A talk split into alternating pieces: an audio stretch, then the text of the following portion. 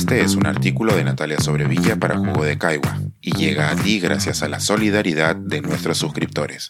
Si aún no te has suscrito, puedes hacerlo en www.jugodecaigua.pe. Un poco de cultura en la radio. Tras las bambalinas de un programa de la BBC.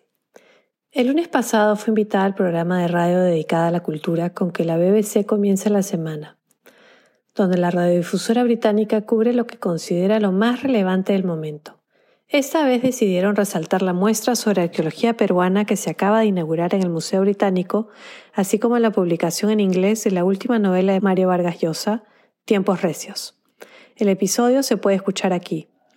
A mí me encargaron darle un poco de contexto a lo que tenía que decir Vargas Llosa sobre el golpe de Estado contra Jacobo Arbenz en Guatemala en 1954, en medio de la Guerra Fría, y encontrarle un vínculo con las culturas que se desarrollaron hace 3.000 años en los Andes centrales, de las que habló Yago Cooper, el director para las Américas del Museo Británico.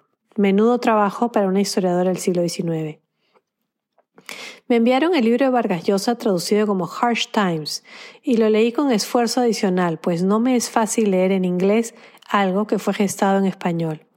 También hice una visita privada a la muestra del British y tuve el gusto de que la curadora peruana, Cecilia Pardo Grau, me explicara cada una de las piezas y las decisiones curatoriales. Cumplidas ambas tareas, enrumbé a la cabina de transmisión.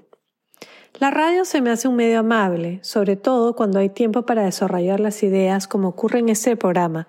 Fueron 45 minutos dedicados a presentar la visión más amplia posible del libro y de la muestra, animando a la lectura y a la visita, y buscando además que los oyentes entendieran lo más posible del contexto. Una semana antes, los productores me habían realizado una entrevista telefónica de casi media hora para profundizar sobre los temas, y con ella como base prepararon un detallado documento que le fue entregado al presentador y a mis compañeros al aire. De la misma forma recibí notas semejantes sobre los otros dos invitados. El día de la grabación quedé impresionada con el nivel del detalle con que se había preparado Tom Sutcliffe, el presentador, a quien había conocido el día anterior en la muestra del Museo Británico. Era claro que las productoras no eran las únicas que habían leído el libro, los artículos de la crítica y el catálogo de la muestra, porque él también estaba al tanto de cada uno de los detalles. Mario Vargas Llosa se enlazó desde los estudios de la BBC en Madrid, mientras que Yago Cooper, Tom Sutcliffe y yo lo hacíamos desde Londres. Aquí, a diferencia de muchas de las radios peruanas, no hay video y la cabina de grabación está organizada de tal manera que uno inmediatamente se siente a gusto. ¿Qué es lo que se puede decir del libro de Vargas Llosa y la muestra del Perú? A grandes rasgos de lo segundo se puede decir que para entender el mundo prehispánico hay que dejar de lado la manera de pensar que nos trajeron los españoles hace 500 años. Debemos tomar en cuenta que las culturas de los Andes centrales se desarrollaron de una manera absolutamente independiente del pensamiento europeo y que conceptos tan básicos para los españoles como el valor monetario del oro y la plata no existían, que la propiedad no era individual y que la relación entre las personas y la tierra donde vivían, así como las montañas, el agua de los ríos y del mar, eran completamente diferentes. El Perú está situado en una de las geografías más impresionantes y retadoras del planeta, y quienes lograron desarrollar sus culturas ahí lo hicieron porque pudieron entenderse con su entorno. Ahora que lo pienso, me habría gustado preguntarle a Vargas Llosa por qué en su narración sobre Guatemala no hay una sola mención a los pueblos mayas.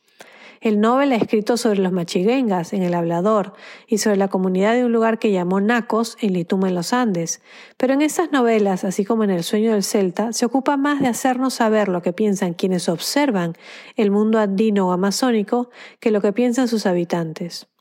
Lo que sí hace en tiempos recios es señalar la reacción histérica del gobierno de los Estados Unidos ante las modestas reformas planteadas por Arbenz y cómo esto llevó a la escalada de violencia en la región, cuyas consecuencias incluyeron la radicalización de la Revolución cubana. Cuando Sutcliffe le preguntó a Vargas Llosa qué pensaba de Pedro Castillo, el escritor respondió que quizás por primera vez, muchos de los que votaron por ese humilde hombre del campo se sintieron representados y que la representación importa una respuesta muy alejada de las opiniones que tuvo en la campaña electoral. Quizás esta haya sido finalmente la idea central de lo que mostró este programa tan profesionalmente producido, que la representación del Perú y la de los peruanos importa, sea cual sea el tiempo histórico. Este es un artículo de Natalia Sobrevilla para Jugo de Caigua y llega a ti gracias a la solidaridad de nuestros suscriptores. Si aún no te has suscrito, puedes hacerlo en www.jugodecaigua.pe.